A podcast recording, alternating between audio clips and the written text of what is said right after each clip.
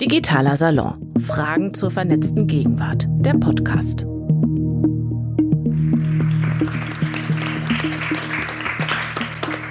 Dankeschön. Ja, auch von meiner Seite nochmal Konfetti, fünf Jahre digitaler Salon. Herzlichen Glückwunsch dem HIG und allen, die hier Monat für Monat ihr Hirnschmalz reinbuttern. Genauso den Kollegen von der Kooperative, die da redaktionell reinarbeiten, die technisch alles umsetzen. Vielen Dank euch. Ähm, wir feiern das heute, indem es nicht nur wie gewohnt äh, Wein und Brezeln gibt im Anschluss, sondern ich habe gehört, es gibt auch Oliven und Bier, also stay tuned. Das haben wir nicht jedes Mal. Möglich macht das auch die Kooperation mit der Schering Stiftung, diesen unfassbar glamourösen Luxus. Vielen Dank dafür. Klar, äh, medizinnahes Thema, da bietet sich das stark an. Der Rest bleibt beim Alten. Wir streamen, das machen die vorhin genannten Kollegen dort hinten. Ihr könnt äh, hier im Saal nach vorne kommen und Platz nehmen, zahlreich, enthusiastisch und aufgeschlossen, das wäre zauberhaft oder aber reintwittern unter dem Hashtag Dickseil. So, zum Einstieg, ich habe mir natürlich auch überlegt, wie fange ich an, dachte ich, erzähle ich meine Geschichte aus dem hessischen Dorf, aus dem ich komme, von einem Landwirt, der dort lebte und schon in seinen, ich glaube, hohen 80ern war und mit seiner Frau auf den Kartoffelacker ging, um Kartoffeln auszumachen. Und zu seiner Gattin sprach, ähm, puh, ich habe Kopfweh auf einmal, ich setz mich mal. Und dann tot vom Stein kippte ist dramatisch, aber ist auch, finde ich, ein traumhafter Tod. Also nichts mit sanft entschlafen, sondern der ist gesund alt geworden, hat gearbeitet, das gemacht, was er offenbar gerne macht, schon lange macht und gut macht und ist mitten in der Tätigkeit tot umgekippt. Davon kann man nur träumen. Die wenigsten von uns befürchte ich, ähm, werden das so erleben. Klar, alle wollen alt werden, aber keiner will dabei krank sein oder vielleicht sogar leiden. Das ist ja ganz schrecklich. Nur kriegt man beide Sachen oftmals schlecht unter einen Hut. Insofern gut, dass sich die Medizin weiterentwickelt, so wie Robin das vorhin auch schon skizziert hat. Ich glaube, wir hören auch gleich noch ein paar Anwendungsfälle. Ähm, natürlich ein Riesenschritt, die Molekularbiologie, also Sachen, die seit ein paar Jahren, Jahrzehnten forciert stattfinden, Gensequenzierung und dann natürlich Big Data. Das alles zusammen macht Sachen möglich. Da konnten frühere Generationen nur von träumen. Das war Science Fiction, das war Star Trek mit dem Tree Coder zum Beispiel. Ja, also Sachen, wo man dachte, total schrill und gibt's nur in Fernsehserien. So, jetzt verlangen diese Technologien äh, von uns als aktuell bereits Patienten, Patientinnen oder zukünftigen Patienten einiges ab. Von den Ärzten denke ich auch. Wie weit gehen wir mit? Was brauchen wir? Was brauchen wir nicht? Und was wollen wir auch nicht? Das besprechen wir mit unseren Gästen und wie schon gesagt, ganz, ganz gerne auch mit euch. Ähm, also Fragen, Kritik, ähm, eigene Erlebnisse, Beobachtungen sind wie immer im Salon hoch willkommen. Und dafür gibt es ja auch seit einiger Zeit dieses äh, feine Stühlchen, auf dem ihr Platz nehmen könnt. Hat den Vorteil, dass ihr dann neben Maximilian Waschka zu sitzen kommt. Ach so, Stichwort sitzen. Da draußen sehe ich noch Leute, die äh, stehen. Hier vorne sehe ich aber auch noch leere Stühle und äh, Hocker und Sitzgelegenheiten. Also äh, wenn die Thrombose zu stark drückt, dann kommt und setzt euch zu uns. Okay, das äh, ist jetzt nicht als personalisierte Medizin zu begreifen. okay, ich stelle euch Maximilian Waschka vor. Ähm, ich wollte dich so ankündigen, dass du Medien- und Kulturwissenschaft studiert hast. Stimmt aber gar nicht, wie ich gerade erfahren habe. Er studiert noch, hat aber auch gegründet, nämlich das Hamburger Unternehmen Fuse AI, vorhin schon angesprochen. AI steht für künstliche Intelligenz, Logen. Und äh, das, was ihr macht, soll in diesem Fall Radiologen unterstützen. Ich vermute, wie eben schon gehört, das Programm hat im Rücken einen riesigen Daten, Datenberg vergleicht die dann, erkennt Muster, erkennt Strukturen, erkennt Abweichungen und macht dann aus den bildgebenden Verfahren, die wir alle so kennen, Röhre und so weiter, Röntgen, Befunde. Wolfgang Schulz, ähm, habe ich gerade eben noch gehört, du warst ja sogar bei der Premiere dabei, bei äh, Masse und Macht Ende August äh, vor fünf Jahren. Ähm, da war ich noch nicht dabei. Ähm, hat Jura und Journalistik studiert, ist Direktor des Hans-Bredow-Instituts, hier am Haus auch wohl bekannt als Forschungsdirektor mit den Schwerpunkten Internet- und Medienregulierung. Und wenn Daten und Diagnosen hin und her gereicht werden, geht's, ich habe es gerade schon gesagt, um Datenberge, um die Frage der Datensparsamkeit und immer natürlich auch, ist da implizit um ethische Fragen. In dieser Hinsicht versprechen wir uns Aufschluss von dir. Und Mirjam Jenny sitzt neben mir, hat Psychologie studiert, mit Fokus, ich sag's mal lapidar, auf die Frage, äh, wie Menschen abwägen, Optionen wählen, sich vielleicht auch anders entscheiden, als ihre Intuition gewesen wäre. Jetzt arbeitest du am Harding-Zentrum für Risikokompetenz. Das gehört zum Max-Planck-Institut für Bildungsforschung hier in Berlin an der Schnittstelle Psychologie, Computerwissenschaft und Medizin. Und ich habe gelesen, dass du aktuell oder schon seit längerem an Entscheidungshilfen für Mediziner arbeitest, die ja oft unter Zeitdruck stehen, ähm, haben nicht viel Zeit, vielleicht ist es sogar ein Notfall, müssen aber eine Diagnose abliefern. Und ähm, ich las über einen Schnelltest, der schon ein paar Jahre alt ist, der helfen soll, depressive Krankheiten bei Frauen zu erkennen. Das fand ich extrem beeindruckend. Kannst du uns das nochmal erklären, was da wie abgefragt wird? Genau. Und ihr hört mich auch alle? Ja. Das ist ein einfacher Entscheidungsbaum, sprich eine hierarchisch strukturierte Liste von in dem Falle vier Fragen, also vier Fragen, die äh, beispielsweise ein Allgemeinmediziner den Frauen stellen könnte, um abzuklären, ob die Frau an depressiver Verstimmung leidet oder nicht um sie dann weiter zu, zu ähm, leiten an einen Psychiater oder an einen ähm, psychotherapeutischen Psychologen. Ähm, und das sind Fragen wie, haben Sie in den letzten zwei Wochen häufiger geweint als früher? Äh, fühlen Sie fühlen Sie sich als Versager in Ihrem Leben? Äh, schauen Sie negativ in die Zukunft? Die Fragen, die Fragen haben wir nicht erfunden. Die stehen, ähm, bestehen schon im Rahmen von einem viel längeren Fragenkatalog, der etwa aus 20 Fragen besteht. Mhm. Die haben wir lediglich reduziert in den einfachen Entscheidungsbaum. Mhm. Und jetzt ist ja das Spannende, das ist ein Entscheidungsbaum, wie du sagst, für Frauen. Warum wird damit nicht diagnostiziert, ob ein Mann depressiv erkrankt ist? Das liegt äh, schlicht und einfach an der Datenlage, die wir hatten. Wir hatten Daten über Frauen. Das war eine große klinische Studie aus Dresden ursprünglich zur ähm, psychischen Gesundheit von Frauen. Und deswegen ist der Baum auf Frauen zugeschnitten. Mhm. Ähm, Entscheidungsbaum, du hast schon mehrfach gesagt, aktuell arbeitest du an Entscheidungsbäumen für die Notfallmedizin. Also das, wo man üblicherweise abends um zehn hinkommt, weil irgendein Knochen rausstarkt, jemand stark blutet oder heftige Schmerzen hat. Äh, wie sieht da diese Verknappung oder diese Entscheidungshilfe aus, die ihr geben könnt? Auch das soll ein einfacher Entscheidungsbaum werden. Äh, Aber da kommen ja ganz, ganz viele unterschiedliche Krankheitsbilder zusammen. Genau. Die Entscheidung, die als erstes gefällt wird allerdings, ist einfach nur, ist das jetzt ein schlimmer Fall? Muss die Person sofort Aufmerksamkeit kriegen oder kann sie notfalls auch warten, wenn der äh, Notfall sehr voll ist, wenn die Notaufnahmestation sehr voll ist? Mhm. Ähm, und äh, beim Entscheidungsbaum handelt, handelt es sich um einen Baum für bestimmte Patienten und nämlich nicht die Patienten mit dem rausstehenden Knochen, weil bei denen sehe ich als Arzt sehr schnell, okay, äh, ich sehe, was das Problem ist und plus minus, wie wir es jetzt lösen müssen. Aber auf den Notfall kommen auch viele Patienten mit sehr, sehr diffusen Symptomen wie unglaublicher Müdigkeit. Auch ältere Patienten beispielsweise, die sich plötzlich sehr schwach und sehr dumm fühlen. So Symptome, die einfach unglaublich breit sind mhm. äh, und die es den Ärzten sehr schwer macht, schon nur abzuschätzen, ob das jetzt ein ernster Fall ist oder nicht. Mhm. Ein ziemlich komischer Fall am Universitätsspital in Basel, den die Ärzte erlebt hatten. Basel ist eine Stadt in der Schweiz, in der Karneval äh, sehr wichtig ist, ähm, war, dass eine Patientin reinkommt und schlicht und einfach gesagt hat, sie hat unglaubliche Angst, weil sie hat dieses Jahr keine Lust auf Karneval. Und das war ihr Symptom, was natürlich ein bisschen äh, ein komisches Symptom ist. Der Frau war es allerdings sehr ernst und glücklicherweise wurde sie auch ernst genommen von den Ärzten, mhm. denn es stellte sich dann auch raus, dass sie effektiv an Lungenentzündung litt und behandelt werden musste aber einfach nicht besser äh, artikulieren konnte, warum sie jetzt in die Notfallstation kam. Aha, okay. Mein Bruder ist Notfallmediziner, mit dem habe ich natürlich hier vor dem äh, Salon telefoniert und der sagte, tja, äh, also irgendwelche Patientenströme lenken, hat er sich schon längst abgeschminkt. Da kommen halt auch Leute, die haben entzündeten Pickel oder irgendwie dolles Kopfweh könnten auch am Montag zum Arzt gehen, passt ihnen aber nicht so gut, weil da haben sie einen Termin oder was anderes Schönes vor. Ähm, und der sagt, äh, da hat er regelmäßig mit Experten zu tun, die vorne an der Aufnahme sagen, oh, ich habe so Schmerzen in der linken Brust. Und wenn sie beim Arzt auf der Liege sind, sagen sie, nee, das muss die Schwester falsch notiert haben. Ähm, ich komme hier wegen meinem entzündeten Pickel, können Sie mir da einen Rat geben?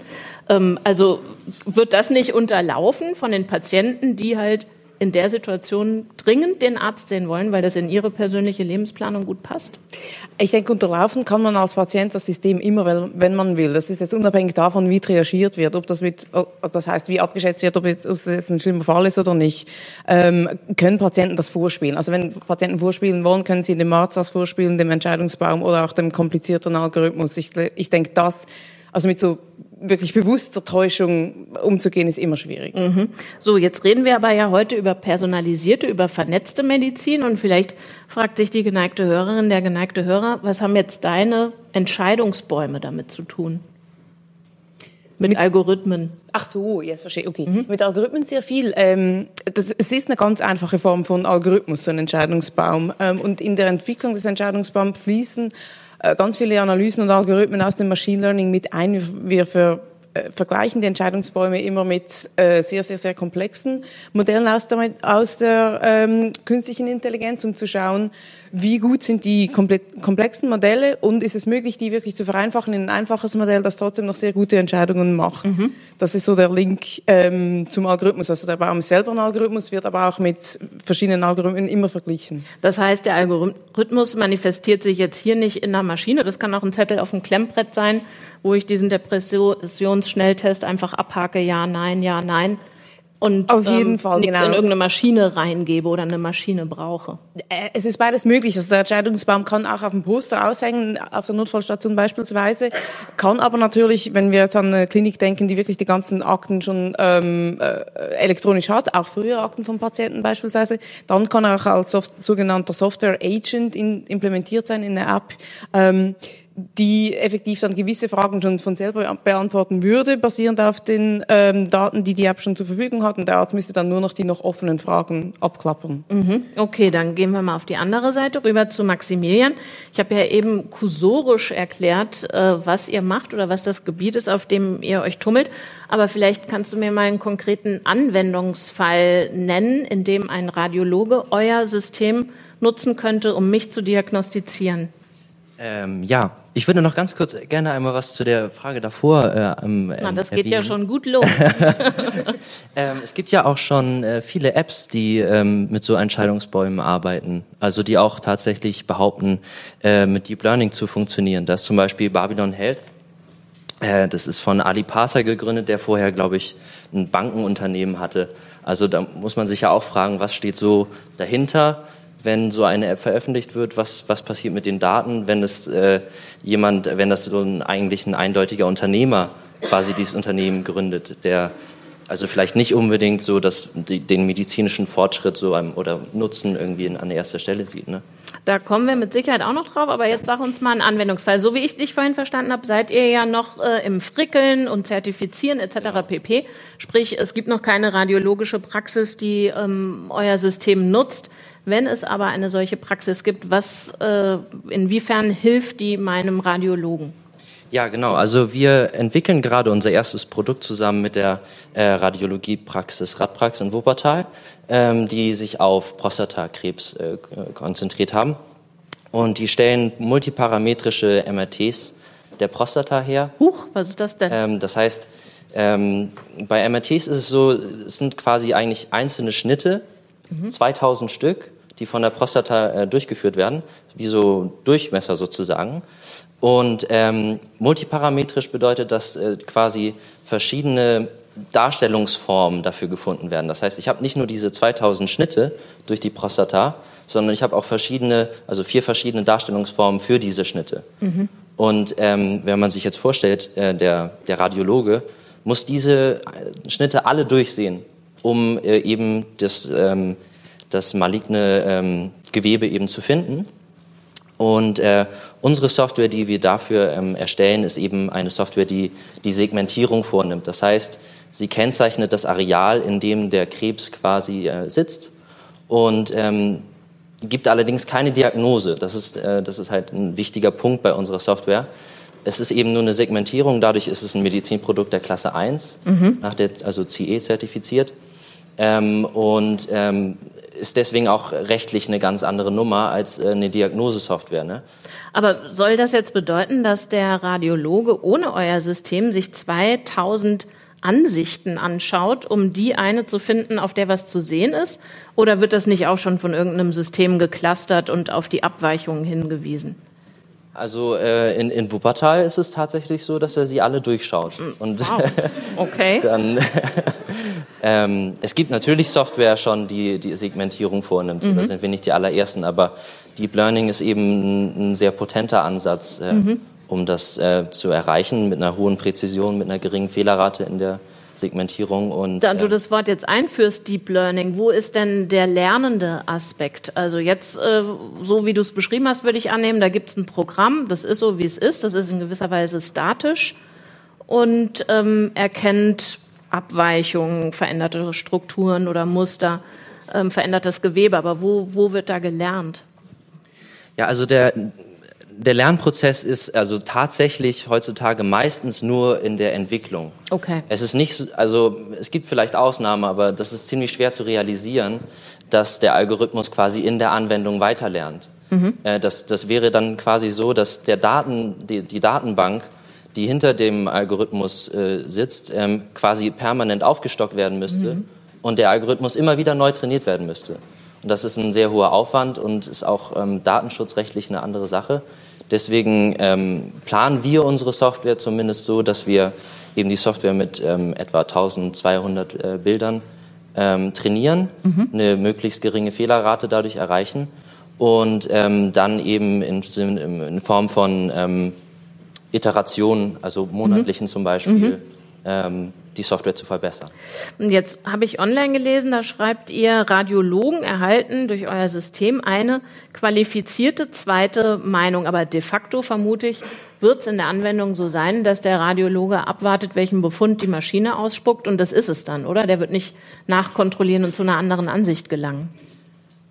Ähm, ich, ich vermute auch, dass die Software wenige Fehler machen wird. Ich hoffe es zumindest. Ne? Aber ähm, also eigentlich ist es ja optimal, wenn die Software Fehler macht und der Arzt dann wiederum eine Korrektur vornimmt, so, weil, weil dann bedeutet das für uns, dass der Algorithmus im nächsten Monat auch wirklich verbessert werden kann und das Wissen der Radiologen wandert in die Software tatsächlich.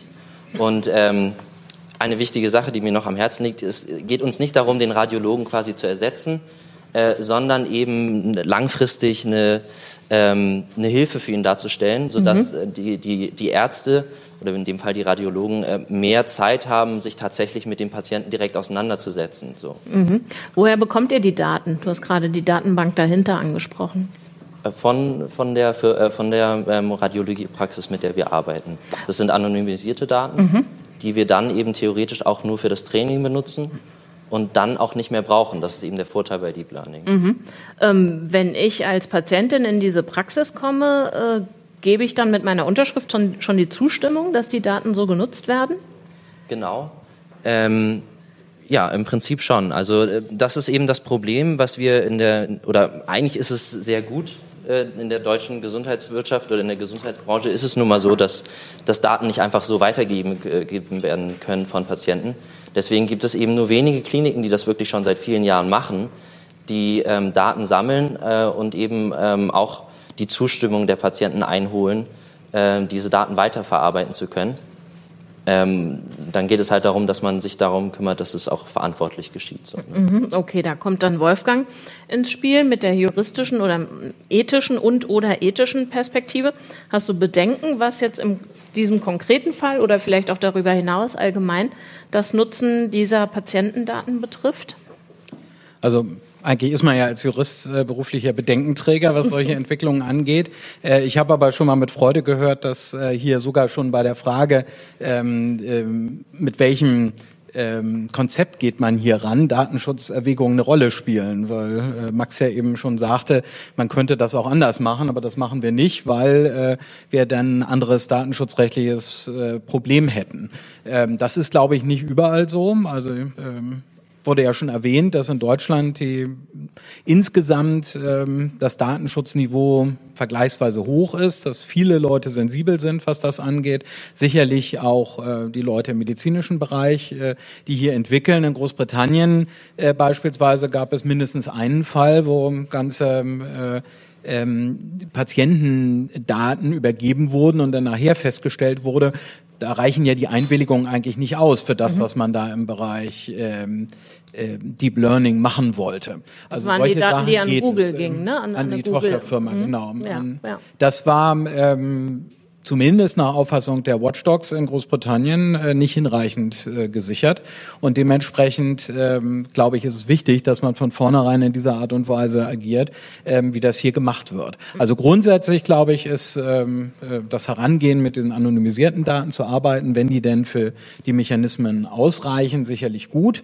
Wir haben insgesamt im Datenschutzrecht im Augenblick das Problem, dass so viele Daten da sind, dass man gar nicht genau sagen kann, welche Arten von Anonymisierung eigentlich eigentlich ausreichen, so dass es dann sein kann, dass ein Unternehmen, das jetzt zufällig noch mal wieder aus anderen Bereichen von ähnlichen ähm, ähnliche Datensätze bekommt, wo zum Teil Überschneidungen in den Personen gibt, auf einmal wieder einen Bezug herstellen können, mhm. äh, obwohl die eigentlich nach allen Regeln der Kunst anonymisiert waren. Das gilt jetzt nicht nur für die Medizin, aber auch für andere Bereiche. Mhm. Ähm, das stellt uns im Datenschutzrecht auf vor eine große Herausforderung, wo man früher eigentlich gedacht hat, einmal ähm, anonymisiert nach dem Stand der Technik, dann kann man damit im Prinzip Prinzip machen, was man will, ohne dass es ein Datenschutzproblem gibt. Das ist heute nicht mehr so. Jetzt hat ja Maximilian, wenn ich dich recht verstanden habe, gesagt, da habe ich als Patientin meine Einwilligung schon gegeben, wobei ich auch sagen muss, ich unterschreibe das auch immer, alles, was mir hingehalten wird, ich will ja behandelt werden.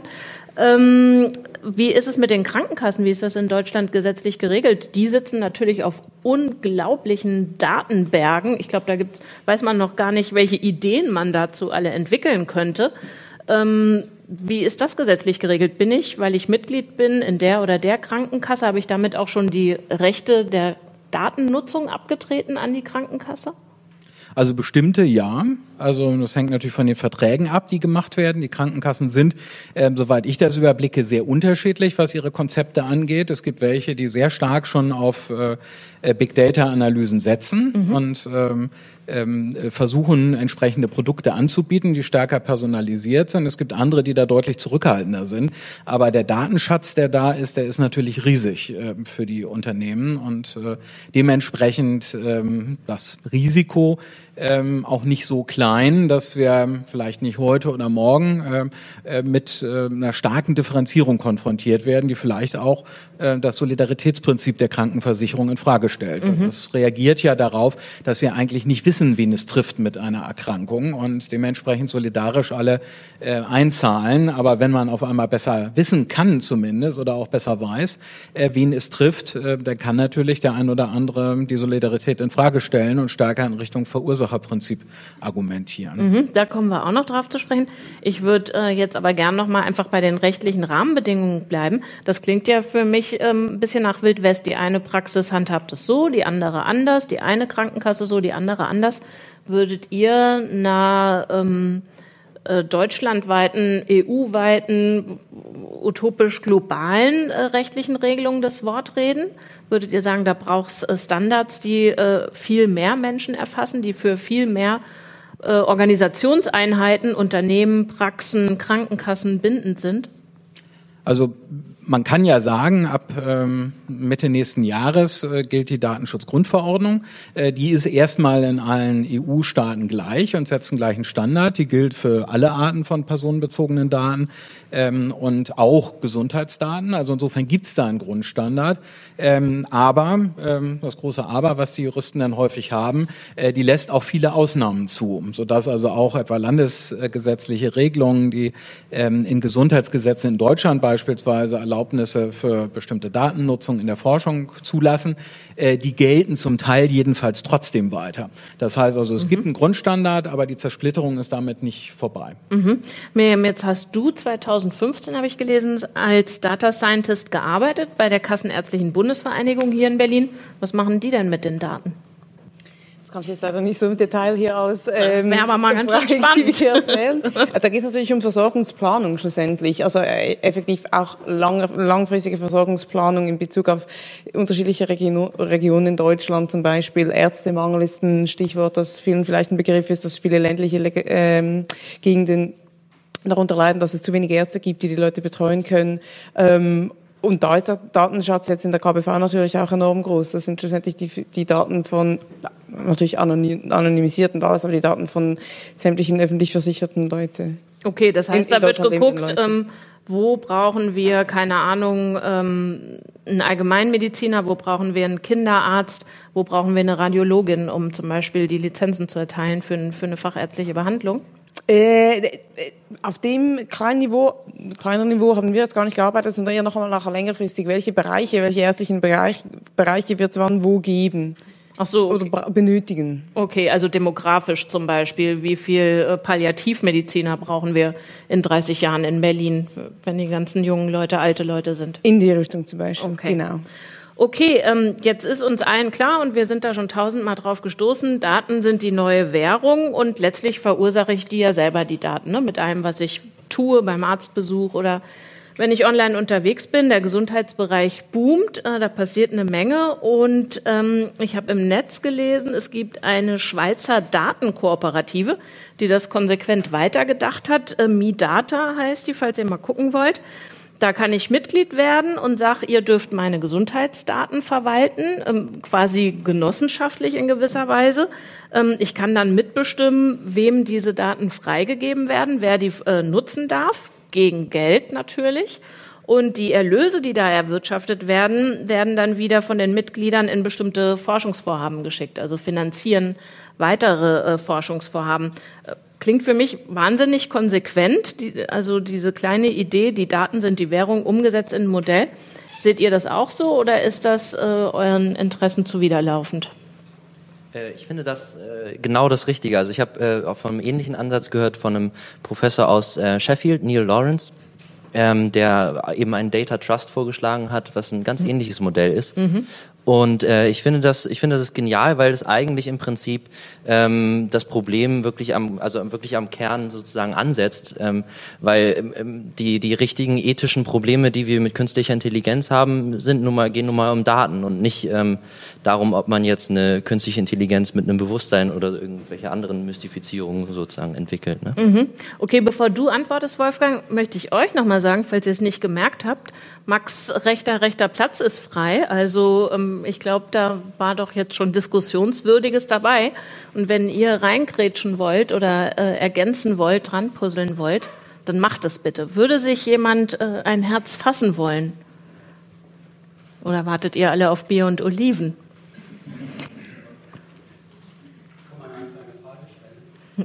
Man kann auch einfach eine Frage stellen.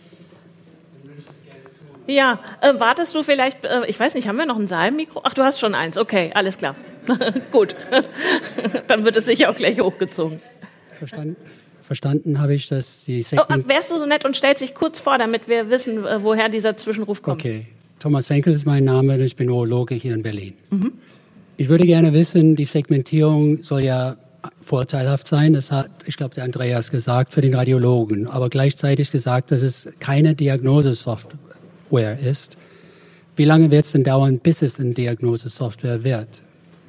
Oder vielleicht noch nachgeschoben, ist es nicht doch schon eine Diagnosesoftware und ihr erspart dem Arzt den narzisstischen Schmerz, die Kränkung?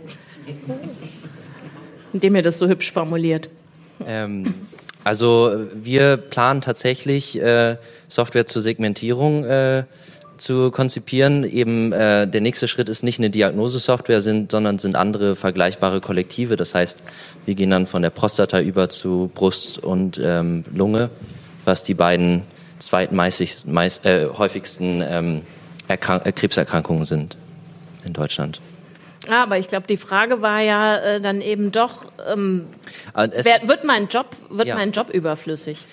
ähm, Entschuldigung, etwas popularisiert vielleicht. Natürlich, natürlich besteht die Gefahr, äh, keine Frage. Aber ähm, ich habe gerade schon das Wort Mystifizierung äh, verwendet ähm, und äh, Demystifizierung in dem Zusammenhang. Nur weil wir jetzt das Ganze künstliche Intelligenz nennen oder weil das, das ist ja im Prinzip ein, ein Sammelbegriff für äh, verschiedene äh, Berechnungsformen, ähm, heißt das ja nicht, äh, dass wir damit eigentlich was ganz Neues machen. Im Grunde macht die Software genau das Gleiche, wie, wie es vorher auch schon war, sondern sie macht es eben ein bisschen besser. Wir planen jetzt aber nicht, ähm, eine Software zu entwickeln, die ähm, eine Diagnose stellt und die eventuell noch auf eine digitale Krankenakte zurückgreifen kann. Das sind, das sind ähm, natürlich faszinierende Ideen, aber für mich, ähm, ich persönlich bin da einfach vorsichtig. Also für mich hat das nicht so. Entmystifizierung finde ich auch in dem äh, Bereich künstliche Intelligenz in der Medizin ein, wichtiger, ein wichtiges Stichpo äh, Stichwort. Ähm, denn ich finde ehrlich gesagt das Wort künstliche Intelligenz schon irreführend, denn die Maschinen oder die Algorithmen, die ich entwickle und die andere entwickeln, die sind nicht in dem Sinne intelligent. Die können beruht auf Daten Schlussfolgerungen ziehen und ähm, Zusammenhänge lernen, die können aber nicht reflektieren, die können nicht flexibel reagieren, wenn man was Unvorhergesehenes kommt. Viele Algorithmen ähm, wie soll ich sagen, die, die können schon nicht mehr weiterarbeiten, wenn ein, zwei Informationspunkte fehlen, also in der Patientenakte beispielsweise gewisse Informationen fehlen. Ähm, und auch wenn Algorithmen etwas lernen aus einem Datensatz, können sie nicht, haben sie nicht irgendwie Weltwissen oder Allgemeinwissen, das ihnen hilft zu realisieren, dass sie jetzt was gelernt haben, was Murks ist. Zum Beispiel gab es äh, in den 90er Jahren eine Studie, das war schon länger her, ähm, in dem Regeln entwickelt wurden, ein Algorithmus entwickelt wurde, um ähm, vorherzusagen, ob jemand mit Lungenentzündung ein hohes Risiko hat zu sterben. Und dann mhm. wurde halt überlegt, okay, wo soll die Patient, der Patient als nächstes hin? Und aus den Daten hatte dann der Algorithmus gelernt, dass wenn jemand Asthma hat, hat er eine geringere Wahrscheinlichkeit, dass er stirbt bei einer Lungenentzündung. Da haben dann die Ärzte und die Entwickler drüber geguckt und gedacht, das kann ja überhaupt nicht wahr sein. Das, das, das, das ist einfach, da muss was falsch sein. Mhm. Und dann halt mit dem Weltwissen und dem Kontextwissen, das die Ärzte und die Entwickler hatten, realisiert, dass das daran lag, dass die ähm, Patienten mit Asthma, die mit einer Lungenentzündung kamen, immer direkt in die Intensivstation geführt wurden, dort gut behandelt wurden mhm. und deswegen ein geringeres Sterberisiko hatten. Mhm. Aber sowas muss man als Arzt oder als, als Entwickler halt wissen und solche Kontext ähm, Informationen können Algorithmen eben genau nicht berücksichtigen, sie können nicht reflektieren. Deswegen ähm, Entmystifizierung finde ich immer gut. Das heißt, um es vielleicht äh, für die Ärzte und Ärztinnen oder die angehenden Mediziner im Publikum nochmal runterzubrechen, ähm, die können ihr Studium ruhig fortsetzen und ihren Beruf weiter ausüben oder müssen die sich Fall, Sorgen machen? Okay, dann waren wir ja eigentlich vorhin an der Stelle äh, Data Trust, äh, hattest du gesagt. Da würde ich gerne nochmal, äh, und du äh, zucktest auch schon, Wolfgang, ähm, die Forschungsministerin äh, Frau Wanka sagt in der nächsten Legislaturperiode, und da ist äh, sie und ihre Partei hat ja gute Aussichten, da wieder mitzuwirken, sagt, es soll einen Vorschlag geben für eine unbestechliche Einrichtung. Ne? Das ist äh, das Wort in dem Zusammenhang, eine Einrichtung, die diese sensiblen Daten hüten soll. Gibt es äh, in irgendeinem Land oder meinetwegen auch nur auf irgendeinem Paper ähm, ja sowas wie, wie Minimalanforderungen an diese Einrichtung? Ähm, Vielleicht nochmal, wenn ich darf, ganz kurz zu dem Punkt Bitte. von eben, dann komme ich darauf ja, äh, okay. gleich zurück, ähm, weil das ein extrem spannender Punkt ist, äh, mit dem wir uns im Bereich Ethik und Recht jetzt sehr auseinandersetzen, wenn es um künstliche Intelligenz in Anführungsstrichen geht. Ähm, wenn man sich fragt, äh, wir sind da in so einer Arbeitsgruppe, wo wir die menschenrechtlichen Folgerungen daraus äh, äh, ziehen wollen und Vorschläge machen. Und einer der Vorschläge, die da im Raum stand in dieser Europaratsarbeitsgruppe war, äh, wir schlagen auf jeden Fall vor, es muss immer letztlich ein Mensch entscheiden. Äh, das klingt auf den ersten Blick gut, aber auf den zweiten Blick, wenn man sich die Entscheidungssituation anguckt, ist das wirklich der entscheidende Unterschied? Also wenn die Systeme so gut sind, äh, kann sich ein Arzt erlauben, davon abzuweichen. Da haben wir als Juristinnen und Juristen auch wieder eine Verantwortung. Wenn die Haftungsregeln so sind, dass man äh, dann sagt, du hast von diesem Expertensystem den Vorschlag nicht aufgegriffen, sondern eine andere äh, Diagnose gestellt und therapiert auf der Grundlage deiner abweichenden Diagnose, begebe ich mich denn nicht in ein Haftungsrisiko. Und dann ist diese Unterscheidung zu sagen, der Algorithmus entscheidet gar nicht, die Systeme entscheiden gar nicht, das macht doch letztlich der Arzt, ähm, denn vielleicht gar nicht mehr so valide. Das stimmt zwar formal, aber äh, praktisch ist es gar nicht so. Und das haben wir in anderen Bereichen genauso. Das ist bei Smart Weapons und anderen, wo alle fordern, das muss aber letztlich nur ein Mensch entscheiden. Wenn die Entscheidungssituation so ist, dass ich als Mensch gar nicht mehr so richtig davon abweichen kann, aus Haftungsfragen, aus Zeitgründen oder was auch immer, dann entscheidet möglicherweise die, das System, äh, das dahinter steht, doch letztverbindlich. Und das finde ich ist eine Sache, über die man äh, Entmystifizierung äh, teile ich voll und ganz, äh, aber über die man sprechen muss. Also dass man sich diese Entscheidungssituation anguckt und sagt, wie kriegen wir das hin, dass die entscheidenden Menschen dann wirklich noch eine Entscheidung frei treffen können. Und da spielt sowas wie Haftung eine Frage, mhm. eine Rolle. Mhm. Ähm, aber zurück zu dem Punkt mit dem mit dem Trust. Die sensible Einrichtung, die ja, unbestechliche also ich fand, ähm, ähm, dieses Beispiel, ähm, was ähm, du gebracht hast aus der Schweiz, in dreierlei Hinsicht Geschichten interessant. Das eine ist das Thema Geld. Also kann ich für meine Daten Geld bekommen? Das ist, glaube ich, tendenziell übertrieben. Ich finde die Idee nicht schlecht, also nicht nur hier, aber auch in anderen Bereichen, sich das zu überlegen. Da darf man sich aber keine übertriebenen Hoffnungen machen, was jetzt das einzelne Datum letztlich marktlich wert ist. Also dass man da ähm, ähm, äh, viel rausholen kann. Der zweite Punkt ist der, und den finde ich hochgradig interessant, ähm, dass man Institutionen schafft, also dass man äh, nicht nur die individuelle Einwilligung hat. Äh, es ist irreal zu glauben, dass irgendjemand, der einmal eine Gewebeprobe abgibt, die vielleicht immer wieder nutzbringend ist in der Forschung, zu jeder neuen Forschungsfragestellung wieder eine informierte Einwilligung gibt und sich anguckt, was machen die denn da und mhm. ähm, äh, will ich das oder will ich das nicht? Und zu sagen, da hat man Institutionen, da hat man solche Trust Center oder sowas, äh, die äh, an die ich das delegieren kann und ich sage, denen traue ich und äh, deren Entscheidung soll für meine äh, personenbezogenen Daten gelten. Das fände Wem ich würden wir denn da trauen? Dem Gesundheitsministerium? Wem trauen wir? Hm.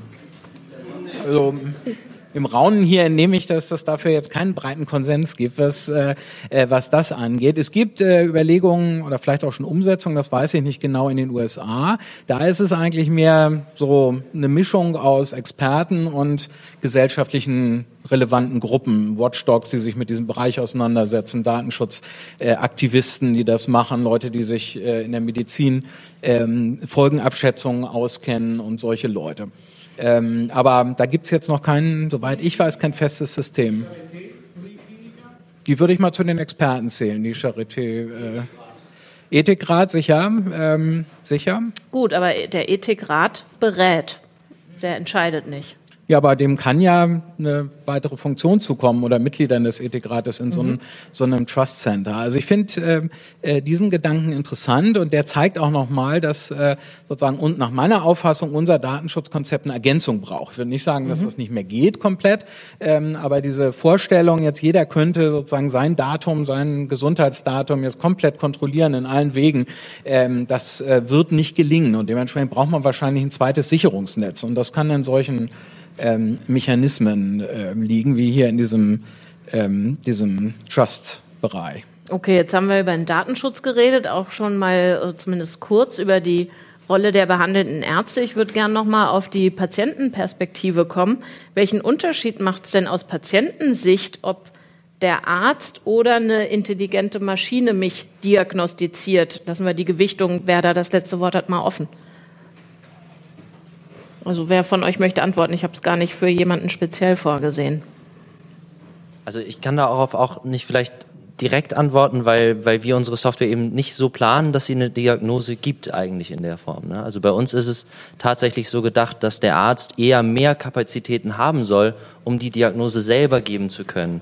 Und die Befundung, die durch unsere Software gemacht wird, ist eben höchstwahrscheinlich präziser als die, die er angefertigt hätte. Das heißt, er hat einfach nur eine bessere Grundlage, eine bessere Datengrundlage, um die richtige Entscheidung zu treffen und mehr Zeit mit dem Patienten. Und das ist eigentlich auch so eine Art äh, Hoffnungsblick in eine ganzheitlichere Medizin, dass die Ärzte wirklich wieder sich mehr mit ihren Patienten auseinandersetzen. Mhm. Das heißt, ist dieses Bild, äh, das ich jetzt in der Vorbereitung vielfach gelesen habe, vom Piloten durchaus eins, wo ihr sagen würdet, dass ähm, der Vergleich hinkt nicht. Also vielleicht fliege ich nach Mallorca und vielleicht werde ich zu 98 Prozent vom Autopiloten geflogen. Aber äh, wenn es Not tut, greift der Flugkapitän ein. So, äh, findet ihr dieses Bild zulässig oder sagt ihr, nee, das wackelt und quietscht?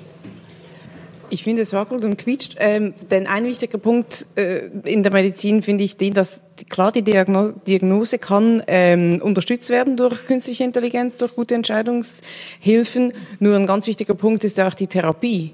Und mit, also wenn ich jetzt als Patient äh, eine Behandlung brauche, äh, dann wissen wir auch aus der psychologischen Forschung, wie wichtig ist, wie wichtig das Verhältnis zwischen Arzt und Patient ist und auch diese persönliche Beziehung, ähm, damit es den Leuten schneller besser geht. Wenn ich aber ins Flugzeug sitze, habe ich mit dem Piloten eigentlich nichts zu tun, außer dass er mal irgendwas über die ähm, Sprechanlage sagt. Ich ihm mein Leben an wo, ne? das ja ihm, ja, und dem Arzt auch. Also da, mhm. da passt schon. Aber ich finde, diese, also diese, dass man das in der ganzen Diskussion nicht, nicht vergessen darf, die, die menschliche Komponente zwischen Arzt und Patient. Wenn man jetzt immer, immer sagt, äh, Maschinen werden Ärzte ersetzen, das glaube ich eben genau nicht, denn das würden auch Patienten nicht zulassen. Die wollen die men menschliche Komponente, sei es jetzt mit Arzt oder Pfleger. Mhm.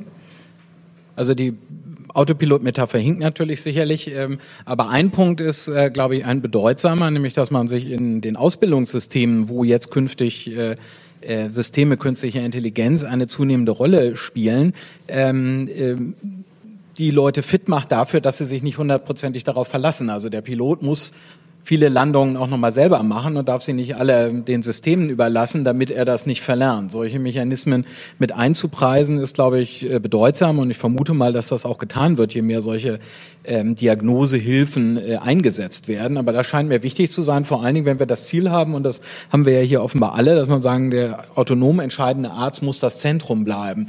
Und äh, der kann Hilfsmittel bekommen, aber dessen Entscheidung darf nicht de facto ähm, ersetzt werden. Das scheint mir bedeutsam zu sein. Und dafür, deshalb ist, glaube ich, wichtig, dass wir diese Themen breit diskutieren, gerade in so einem Bereich Gesundheit.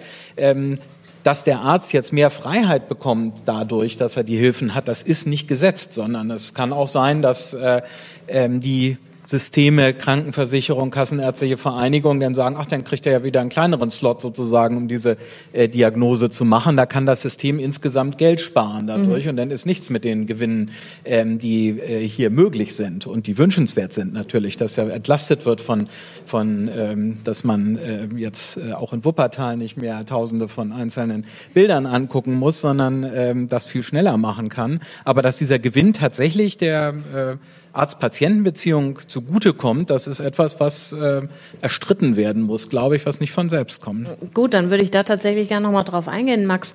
Ihr schreibt auch auf eurer Seite, der Arzt bekommt mehr Zeit für seine Patienten durch diesen Assistenten, nennen wir es dann vielleicht lieber. Mm, da habe ich mich gefragt, jo, also die Radiologen zählen nun zu den bestverdienendsten Ärzten überhaupt. Also wenn du eine gut funktionierende wenn du eine äh, gut laufende radiologische Praxis hast, dann hast du die Lizenz zum Gelddrucken. Wäre dann also für mich als Radiologin der Anreiz, euer System zu buchen, ich schleus mehr Leute durch und verdiene mehr Geld? nee, ne? Das, was er gesagt hat. Nein, äh, also äh, natürlich, also natürlich besteht die Gefahr und ähm, weiß nicht, wer, wer das Maschinenfragment von Marx gelesen hat, der wird natürlich äh, behaupten, dass äh, das zur Kürzung von Stellen äh, führen wird. Vielleicht nicht alle Radiologen, ich weiß es nicht, will niemandem zu nahe treten. Ähm, ja, das ist natürlich eine Gefahr. Ähm, man muss sich halt äh, fragen, welche, welche Probleme ähm, also was, was ist das Problem, das dem zugrunde liegt? Und ist das ein Problem, dass ich äh, in meiner Situation, also ich bin ja hier jetzt tatsächlich als Unternehmer, ich kann daran nicht wirklich was ändern, so in der Form, äh, wie die Radiologiepraxis jetzt damit umgeht.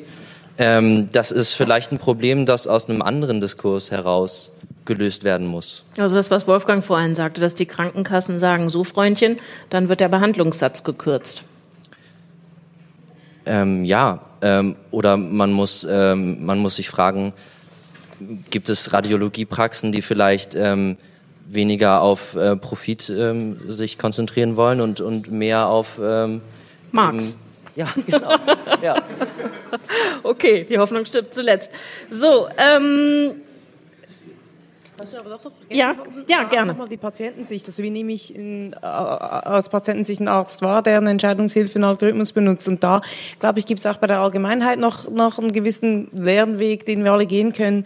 Ähm, denn viele Leute, viele Patienten nehmen Ärzte weniger ernst, wenn sie realisieren, dass Ärzte Hilfen, Entscheidungshilfen, Algorithmen benutzen. Und das, da denke ich, gibt es auch noch Aufklärungsbedarf äh, unter der Allgemeinbevölkerung. Was sind Algorithmen, was ist äh, künstliche Intelligenz und was bedeutet das Zusammenspiel von Arzt und Maschine oder eben von Arzt und Entscheidungshilfe ähm, in dem Moment und äh, auch eine gewisse Umbewertung, wenn, wenn, ein, wenn ein Arzt gute Entscheidungshilfen benutzt, äh, die gut natürlich hier groß getestet wurden und auch bei denen getestet wurde, ob sie in der Praxis wirklich zu einer Verbesserung für die Patienten führen, dann ist es ein besserer Arzt und nicht ein schlechterer Arzt. Und da auch ein, äh, schlussendlich halt Entmystifizierung und auch Angstabbau vor den Maschinen. Ja, tatsächlich ist das ja in gewisser Weise sehr widersprüchlich. Ich las äh, über eine Studie, gut, Studien gibt es zu allem Möglichen. Diese besagte, dass ähm, ich glaube, äh, der Mehrteil von, äh, von befragten Menschen sagt, ich möchte meine Daten nicht hergeben für solche Programme, selbst wenn ich damit eine bessere Diagnose bekommen würde, was mich sehr überrascht hat, weil der Eigennutz äh, war in der Frage formuliert offenbar. Und zum anderen ist es ja so, wenn ich jetzt zu einem Arzt gehe ähm, oder zu einer Ärztin und die sind hoffentlich fit und halten sich fit und sind auf dem Laufenden, dann konsumieren die entsprechende Fachzeitschriften in gewisser Weise Daten. Also Studien sind ja nichts weiter als gesammelte, bewertete Daten, die ja auch nicht jeder Arzt selbst erhoben hat. Und äh, den Befund von meiner Gewebeprobe macht auch wieder ein Labor und nicht der Arzt, bei dem ich da auf dem Stühlchen sitze. Ähm, kannst du vielleicht als Psychologin erklären, woher dieser Widerspruch kommt? Also diese diese äh, Widerständigkeit oder, oder Zurückhaltung, obwohl ja ein klarer Eigennutz da ist und das im Grunde ja kein radikaler Bruch ist mit dem System, wie wir es kennen. Nie hat ein Arzt alles selbst erforscht und alle Daten äh, zusammengesammelt. Er guckt notfalls auch im, im Pschyrembel, was irgendwas bedeutet da würde ich mir jetzt vorstellen, da kommt es davon, woran die Leute denken. Wenn sie jetzt vor allem an den Datenschutz denken und daran, dass sie nicht wollen, dass irgendjemand weiß, welche Diagnosen oder Behandlungen sie schon gekriegt haben, dann sagen sie, nein, will ich nicht. Häufig ist es aber so, dass wenn Patienten wirklich ernsthafte Krankheiten kriegen, dass sie dann sehr, sehr motiviert sind, an Studien teilzunehmen, um die Situation zu verbessern für Leute wie Sie, für sich selber und um auch durch ähm, Therapien, die es erst innerhalb von Studien gibt, äh, sich eine Verbesserung ihrer eigenen Gesundheit erhoffen. Also ich glaube, das ist auch einfach eine Frage der Perspektive, die mhm. die Person einnimmt zu dem Zeitpunkt, zu dem sie befragt wird, effektiv ja. auch. Ja, okay. Mm, ich kann mir vorstellen, dass ihr vielleicht noch äh, Fragen habt oder sagt, ähm, redet doch mal über diesen Aspekt, weil das natürlich wie immer ein Universum ist. Da sehe ich zwei Handzeichen und ich weiß, es gibt ein Saalmikro. Ähm. Pass auf, es kommt schon zu dir gewandert. Und gerne auch eine Vorstellung kurz, damit wir wissen, aus welcher Perspektive ihr sprecht. Ja. Ines Heinrich vom Cornelsen Verlag hier in Berlin. Ähm, mich würde interessieren, ob es vielleicht nicht morgen, aber vielleicht übermorgen auf eine Zweiklassengesellschaft äh, bei der Untersuchung äh, rausläuft. Also der eine bekommt dann die Untersuchung mit der Maschine und wenn er noch will, dass da ein Arzt drauf guckt, muss er leider noch mal was drauflegen. Ähm, das wird vielleicht so nicht gesagt, aber es läuft vielleicht darauf hinaus. Also dass, dass die Maschinen immer schneller lernen, sehr wohl Diagnosen entwickeln. Und wenn ich jetzt auch noch möchte, dass das noch mal ein Mensch anschaut, wird es halt teurer könnte das passieren? Also ist das eine Frage an eine bestimmte Person oder Nein, an also die Runde am, allgemein? Am ersten wahrscheinlich noch an den Herrn äh, für den Datenschutz, dass der halt sagt, nee, das ist eigentlich nicht vorstellbar, dass die, ähm, dass das rechtlich dahin läuft, dass das zulässig ist. Wolfgang, du bist der Herr mit dem Datenschutz. ja. ja, nicht unbedingt, dass das aus den datenschutzrechtlichen Gesichtspunkten heraus erklärt werden kann. Das ist ja eher eine medizinpolitische Frage, ob das tatsächlich dazu kommen kann oder nicht. Das ist schwer zu sagen. Dass es einen Druck dahin geben kann, zu sagen, die Standardleistung ist hier bei einer bestimmten Standarddiagnose eigentlich eine, die maschinell gemacht werden kann. Das kann ich mir persönlich schon vorstellen, ohne dass ich das jetzt durch Studien stützen könnte. Das haben wir bei anderen Sachen ja auch, dass man sagt, eine bestimmte Sache ist der Standard, der allen Versicherten zur Verfügung gestellt werden muss, weil das sozusagen der Stand ist, äh, nachdem man ähm, hier etwa diagnostisch vorgehen kann. Äh, und dass, wenn man was zusätzlich Zusätzliches haben will, das dafür bezahlt. Aber solange man medizinisch sagen würde, ähm, es muss auch ein Arzt oder eine Ärztin da drauf schauen, damit vernünftig entschieden werden kann, wäre das doch eine extreme Abkehr von dem Grundsatz, den wir im Augenblick in der Medizin haben. Und die zweite Frage. Lothar Weißbach, ich bin auch Urologe und was mir von rechts außen etwas anklang, und dafür bin ich sehr dankbar, es war so eine Art äh, romantischer Medizin.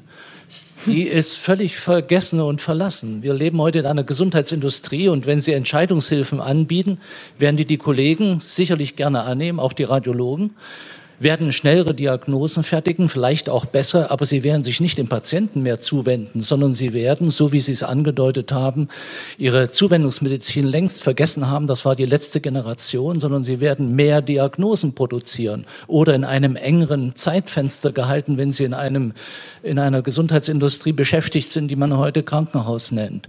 Und die Produktionsmittel, die dort äh, angeschafft sind, nicht von dem Radiologen in der Wuppertaler Praxis, sondern von den großen Versorgungshäusern, derer haben sie sich längst entfremdet. Das heißt also, die Karl-Marxische Theorie ist richtig. Und wir haben keine Zuwendungsmedizin mehr, sondern wir haben eine entfremdete Medizin. Und glauben Sie nicht, dass der Radiologe mehr mit dem Patienten sprechen wird, sondern er wird nach dem nächsten Patienten rufen, weil davon seine Verdienste abhängen. So, das was kann man denn dagegen tun? Sie müssen eine ganze Generation zurückdrehen und die jungen Leute auffordern, umzudenken. Heute ist Versorgung Zuwendung, immer noch oder sollte so sein. Und in Wirklichkeit ist es Entfremdung. Wir gehen immer mehr weg von dem Patienten. Ähm, ist das wirklich äh, der Fall, dass, dass man quasi die Generation zurückdrehen muss? Oder ist es nicht doch, ähm, wie Sie eingangs sagten, die Frage der Fallpauschale? Unser Gesundheitssystem funktioniert jetzt nicht mehr damit, dass ich mir dich und dich und dich angucke, sondern ähm, dass ich Ziffern finde, mit denen ich abrechne. Und die sind, da sind Zeiten äh, und die Zuwendung, in welchem Maße die stattfindet, eingepreist. Also das ist ja dann auch vielleicht weniger eine Frage von intelligenter oder smarter oder technologischer Assistenz, als vielmehr eine gesundheitspolitische Frage. Ja, das ist so. Mein Nachbarin hat gerade gesagt, DRGs, das ist richtig. Was? Was, was hat sie gesagt? Und wie würden Diagnosis-related so. Groups, also das sind. Okay, gut. Ja. Und Verstehe ich. das widerspricht mir gar nicht. Das ist ja. völlig richtig. Im Gegenteil, das führt zusammen. Und äh, wenn ich das so sagen darf, Ihre Moderation ist ausgezeichnet. Alle Aspekte.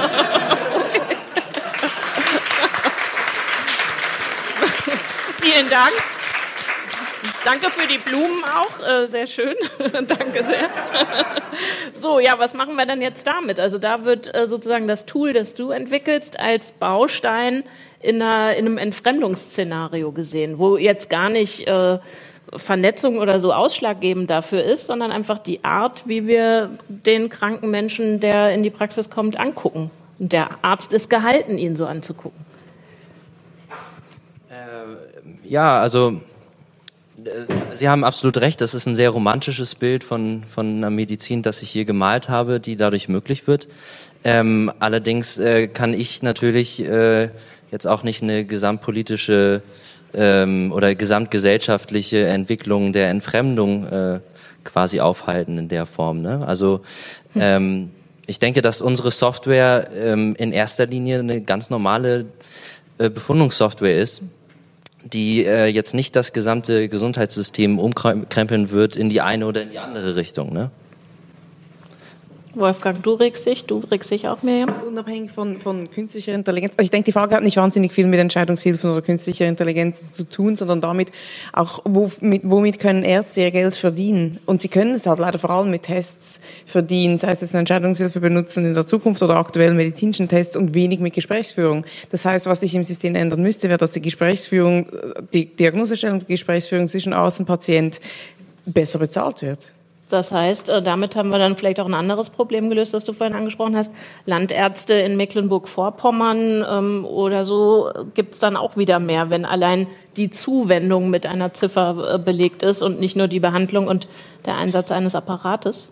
Das wäre zumindest zu hoffen. Okay, ich würde gerne noch, weil uns wie immer hier im Salon die Zeit davon rennt, noch mal ein ganz anderes Szenario aufmachen. Also ähm, im Grunde bräuchten wir ja hier in der Runde noch äh, einen Onkologen aus Heidelberg oder so, weil ja ähm, die, die Speerspitze der Bewegung, über die wir jetzt diskutieren, ist die Krebsforschung.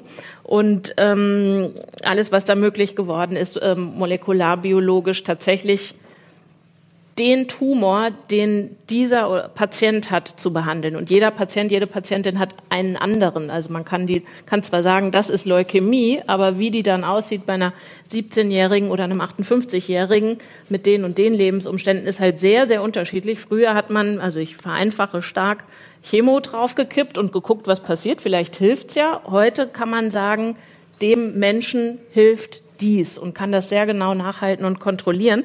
Jetzt hat die NZZ, das fand ich ganz spannend, in diesem Sommer folgendes Szenario entworfen im Artikel für das Jahr 2050 nicht mehr so lange hin.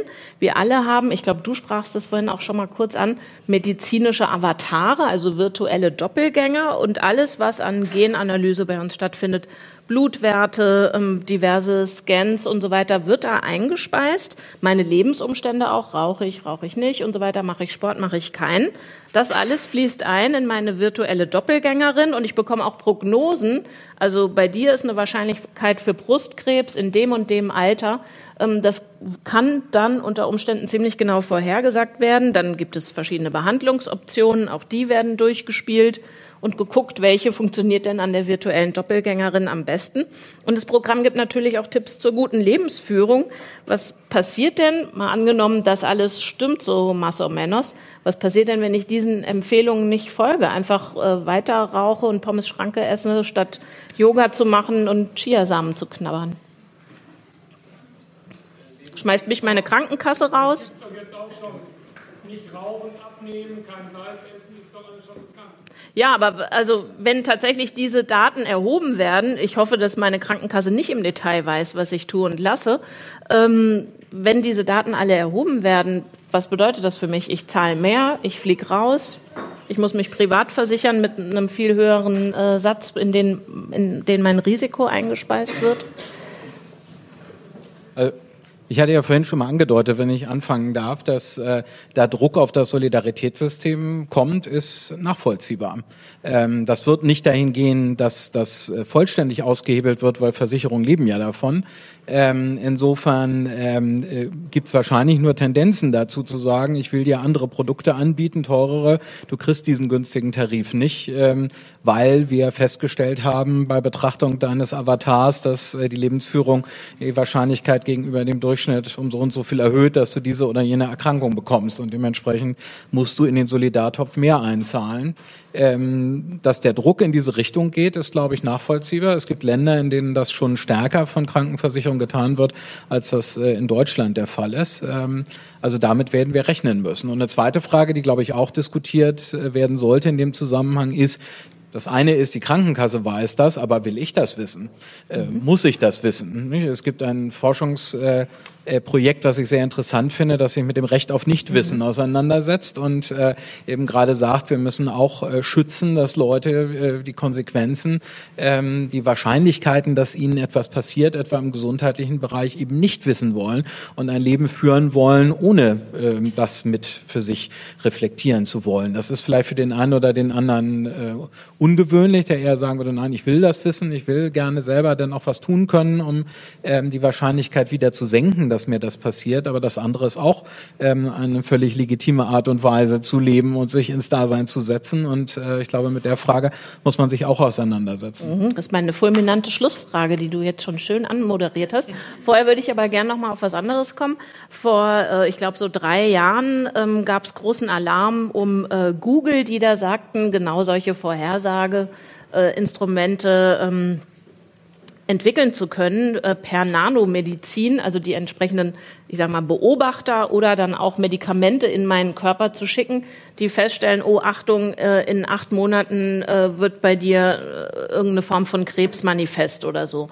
Ähm, man hört nichts mehr davon. Wisst ihr wieso? Also äh, fanden es die Medien langweilig? Stockt die Entwicklung? Wir nehmen auch Vermutungen. Ich würde raten, dass die Entwicklung stockt, dass es doch schwieriger ist als gedacht, aber ich weiß es nicht. Wir machen von unserem Recht auf Nichtwissen Gebrauch auf dem Panel. okay. Also ich, ich, kann mir auch vorstellen, dass sich, dass sich niemand dafür bereit erklärt äh, für solche Tests, oder? Also das ist doch auch sehr schwer vorstellbar, dass sowas gesellschaftlich angenommen wird. Ne? Also wir haben ich glaube, in dem Moment, wo du mit dem äh, utilitaristischen Nutzen argumentierst und sagst, äh, was du vorhin sagtest, in einer bestimmten Situation, ist das für dich gut? Für dich genau ist das, äh, du stehst jetzt unter so einem Leidensdruck, ähm, was dich selbst, dein Kind, äh, eine liebe Person betrifft, bist du vielleicht doch bereit, weil sterben wirst du so und so, vielleicht hilft's dir ja. Ich glaube aber nicht, dass äh, Leute, die in diesen Notsituationen für die Tests, also zur Entwicklung dieser so einer Software beziehungsweise Hardware gefragt werden würden. Aber ähm, ich begebe mich da auch auf Glatteis, wenn ich da jetzt. Wolltest du noch einen Antwortversuch starten? Nope. Okay. Äh, macht ihr auch von eurem Recht auf Nichtwissen und einem lauen Sommerabend Gebrauch oder äh, habt ihr noch Fragen? Bitteschön. Ach so, oder ganz kurz vielleicht nochmal der Blick in den Saal. Gibt es noch mehr oder wäre das deine, wäre das die letzte Frage? Gibt es noch weitere? Gebt mal ein markantes Zeichen, damit ich das gegen das Licht auch sehen kann. Okay, da sehe ich noch zwei weitere. Dann sammeln wir vielleicht mal die drei Fragen und geben die dann geballt ans Podium. Bitte schön. Ja, Thomas Weckend, auch Charité, äh, Geschäftsbereich IT, also ein bisschen IT-affin. Ähm, ich sehe bei dir Vorname jetzt vergessen. Max. Max, ein Problem. Und zwar sehe ich das Problem, eure Software clustert ja vor und gi- übergibt dem behandelnden Arzt so eine Art Vorschlag. Das mag in tausend Fällen richtig sein. Im tausendeinsten nicht. Und soweit ich mich richtig entsinne, ich komme so ein bisschen aus dem KI-Gebiet, lässt sich das ja nicht nachvollziehen, warum bei 1001 es nicht funktioniert hat. Aber der Arzt hat auf, auf Ja. 1000 Richtige jetzt getippt und hat gesagt, ja, das wird schon stimmen. Ne? Ja, das ist ein wichtiger Einwand auf jeden Fall. Ähm, also von der rechtlichen Seite kann ich dazu sagen, äh, es ist eben ein Medizi- Medizinprodukt der Klasse 1. Das heißt keine Diagnosesoftware. Das heißt, sie ist nicht entworfen als etwas, worauf sich der Arzt ähm, quasi ähm, berufen kann in der Form. Also es ist Wird er aber mit der Zeit. es, äh, also ich meine, ähm,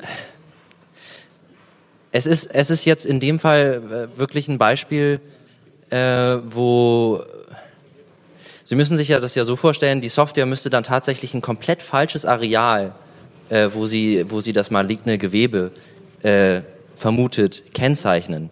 Das würde einem Arzt auffallen, weil ein Arzt weiß, wie ein Tumor aussieht. Also er bekommt ja die, die Slides, die Schnitte und sieht darauf die markierte Region.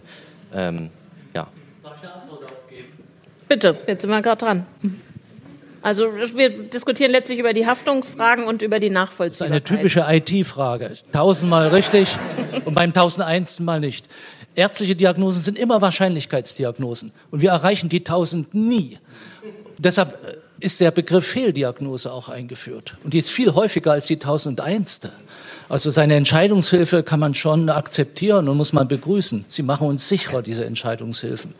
Aber Ihr theoretisches Beispiel mag richtig sein, aber es ist eben arg aus der Theorie gegriffen. Also die Wahrscheinlichkeit wird wahrscheinlicher, fasse ich es mal so zusammen. Ja. ja okay, okay. Gut, ähm, dann gab es da noch zwei Handzeichen. Bitte schön.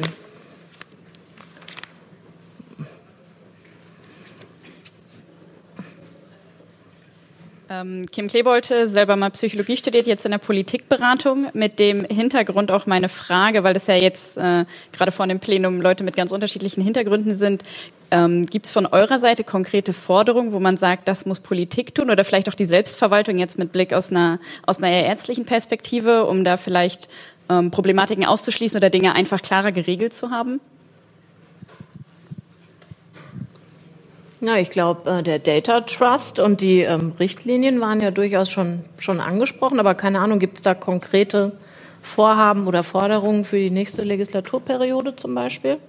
Ich meine, ein Punkt, den wir hier, finde ich, äh, herausgearbeitet haben, ist, dass äh, wir sagen, man darf das nicht einfach als Effizienzgewinne in die in das Medizinsystem einpreisen, sondern muss versuchen, die Freiräume, die man gewinnen kann, äh, an Zeit von Ärztinnen und Ärzten, dass man die äh, äh, dafür nutzt, dass die sich dem Patienten zuwenden können. Das ist, wie eben äh, gesagt, jetzt keine spezifische KI-Frage, sondern das ist eine Frage, die immer dann, wenn sich solche Effizienzgewinne stellen, glaube ich, ähm, beantwortet werden muss. Und das wäre eigentlich gut, wenn die Leute, die sich da in der Gesundheitspolitik äh, verdingen, das sehen. Okay, da wäre jetzt natürlich die konsequente Nachfrage, welche Partei vertritt nochmal diese Forderungen? Ähm Gut, Fragezeichen. Okay. Das taucht, taucht im Valomat nicht auf, soweit ich weiß. So, bitteschön. Genau, zusätzlich, äh, also dieser Punkt, dass das Arzt-Patientengespräch mehr Zeit benötigt, das, das, das finde ich auf jeden Fall unglaublich wichtig.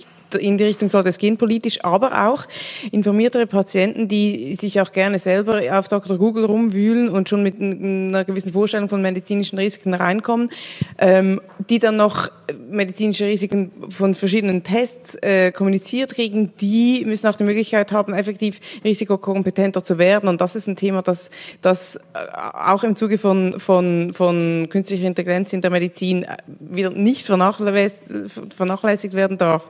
Das, das, Aber, aber wie werde ich kompetenter und risikokompetenter? Wo, wo ist dieser VHS-Kurs, den ich belege, um dieses Zertifikat zu kriegen? Da können Sie mal auf Harding Zentrum für Risikokompetenz gehen, ähm, online und sich dazu ein bisschen informieren.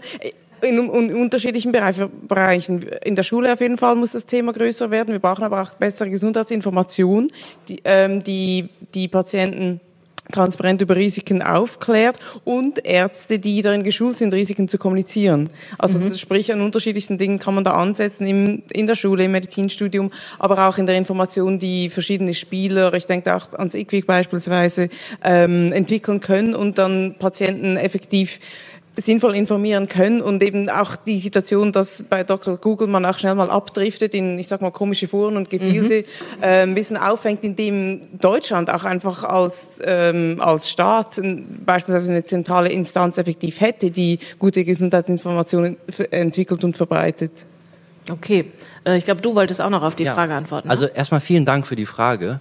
Äh, und also ich finde es vor allem wichtig, dass der, dass die Politik sich ähm, ein bisschen innovativer und mit der Zeit mit Daten auseinandersetzt. Also wenn man sich, wenn man sich anschaut, ähm, ich kann eigentlich mein Smartphone heutzutage nicht benutzen, um eigentlich die Rechte an meinen Daten abzugeben.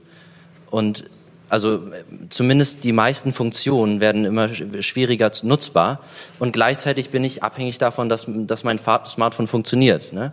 Und ähm, so verhält es sich auch so ein bisschen ähm, mit, mit Daten im medizinischen Kontext. Ich glaube, dass, ähm, dass grundsätzlich ähm, dass Menschen das Recht haben müssen, ihre Daten zurückzubekommen, wenn sie sie haben wollen, zum Beispiel. Das wäre schon mal ein Anfang. Und ähm, die ganzen großen Unternehmen wie Google haben ihre Schlupflöcher gefunden, die von der Politik ähm, jetzt auch langsam gestopft werden müssen, denke ich. Okay, und dann bitte noch deine Frage noch einmal eine ganz praktische Frage und zwar vor allen Dingen an äh, Frau Jenny und Herrn Waschka. Wie testen Sie denn Ihre Entscheidungshilfen? Wie zeigen Sie also, dass Ihre Entscheidungshilfen tatsächlich Hilfen sind und nicht vielleicht doch öfter daneben liegen, als ein Arzt es individuell machen würde? Also wir sind noch in der Entwicklung. Also ich kann dazu noch gar nicht sagen. Bei dir? Ist es dann geplant vielleicht, sorry, dass ich nochmal reingrätsche, aber Gibt es, also muss ja irgendeinen Plan geben, um zu zeigen, es ist tatsächlich. Ja, wie gesagt, wir arbeiten mit der Praxis da zusammen und äh, da wird das Produkt dann erstmal für ein Jahr oder so getestet, äh, um zu sehen, ob es angenommen wird, ob es funktioniert und ähm, dann wird es eben als eine Art Plug-and-Play-Lösung äh, entwickelt und ähm, kann dann vervielfältigt werden. Also es ist ja im Grunde die Frage nach dieser Blackbox, ne? Also die, diese unglaublichen Daten, mit der äh, kann ich als einzelne Person überhaupt nichts anfangen vielleicht der Arzt, der mich dann behandelt, auch nicht, weil irgendein Programmierer hat äh, gesagt, was da abgegriffen und verglichen und, und akkumuliert werden soll. Also wie äh, könnt ihr nachvollziehen, jetzt bei diesem Entscheidungsbaum, das waren ja sehr plastische Beispiele von dir eingangs, wie könnt ihr nachhalten, dass die es auch bringen im Sinne der Patientin? Also die, Entscheidungs-, die einfachen Entscheidungsbäume, die wir entwickeln, sind gerade eben nicht Blackboxes in dem Sinne, dass es Algorithmen sind, die so kompliziert sind, dass man die nicht verstehen kann, sondern die sind ziemlich transparent. Die kann ich ja erstmal grafisch ähm, aufarbeiten äh, und darstellen. Wie wir grundsätzlich in der Entwicklung von Entscheidungshilfen arbeiten, ist, wie man in der Forschung äh, eigentlich immer arbeitet. Wir arbeiten erstmal mit äh, Krankenhäusern, mit Universitätsspitälern, Charité, Universitätsspital Basel beispielsweise und arbeiten äh, mit denen zusammen. Ähm, erarbeiten wir Entscheidungshilfen mit klinischen Datensätzen effektiv, also Studiendaten, jetzt nicht mal Routinedaten, sondern Studiendaten, ähm, vergleichen die einfachen Entscheidungsbäume mit verschiedenen Standards, auch damit, was sowieso die Ärzte aktuell machen ähm, und gucken in den Daten, die wir zur Verfügung haben, wäre die Entscheidungshilfe besser gewesen, als der Arzt ähm, Entscheidungen gefällt hat und dann aber auch als verschiedene, ich sag mal, Standards, statistische und Machine Learning Modelle. Und im nächsten Schritt dann natürlich, wenn ich den einfachen Entscheidungsbaum habe oder auch verschiedene, dann wiederum klinische Daten, äh, klinische Studien, äh, um den Entscheidungsbaum zu testen und zu gucken, ob er in der Klinik auch zieht. Das ist was, das wir erst planen. Das sind für uns auch die nächsten Schritte mit der Charité, mit dem Unispital Basel. Ähm, ist auch was, was in der künstlichen Intelligenz in der Medizin viel zu wenig gemacht wird. Also werden häufig ähm, Entscheidungshilfen einfach an Daten getestet, an vorhandenen Studiendaten oder Routinedaten, aber dann äh, in der Praxis umgesetzt, ohne äh, das auch wirklich zu begleiten mit weiteren Studien, äh, mit, mit denen man dann auch zeigen kann, ob es den Patienten schlussendlich was gebracht hat oder nicht. Und in die Richtung wollen wir gehen und ich denke, werden auch viele andere gehen. Okay, vielen Dank. Ich hatte äh, als letzte Frage auf dem Zettel äh, die, ob man uns dieses Wissen überhaupt zumuten kann, was da möglicherweise demnächst äh, möglich sein wird an Prognosen. Das hat aber Wolfgang freundlicherweise schon beantwortet oder zumindest einen Fingerzeig gegeben. Deswegen ähm, verlangt jetzt die Schizophrenie unserer Alltagskultur von mir, dass ich euch auffordere, ungesunde Sachen zu tun, zum Beispiel Alkohol zu trinken oder Kohlenhydrate völlig maßlos ähm, in euch reinzuschlingen. Es gibt allerdings auch Wasser für die, die das nicht tun möchten und dann anzustoßen auf fünf Jahre digitalen Salon, auf unsere Gäste. Vielen Dank. Ich finde, das war wieder so ein Beispiel.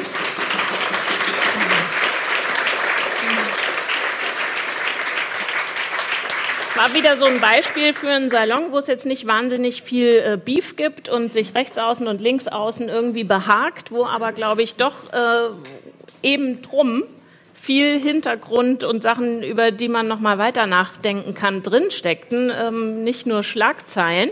Vielen Dank euch, dass ihr bei diesem Abend, wo man auch getrost im Biergarten sitzen könnte, hierher gekommen seid. Und ich hoffe, das tut ihr wieder am 27. September. Dann diskutieren wir nämlich völlig andere Abteilung über das World Wide Web und über die Frage, wie kolonial, postkolonial oder ungerecht das Netz ist. Stay tuned. Tschüss.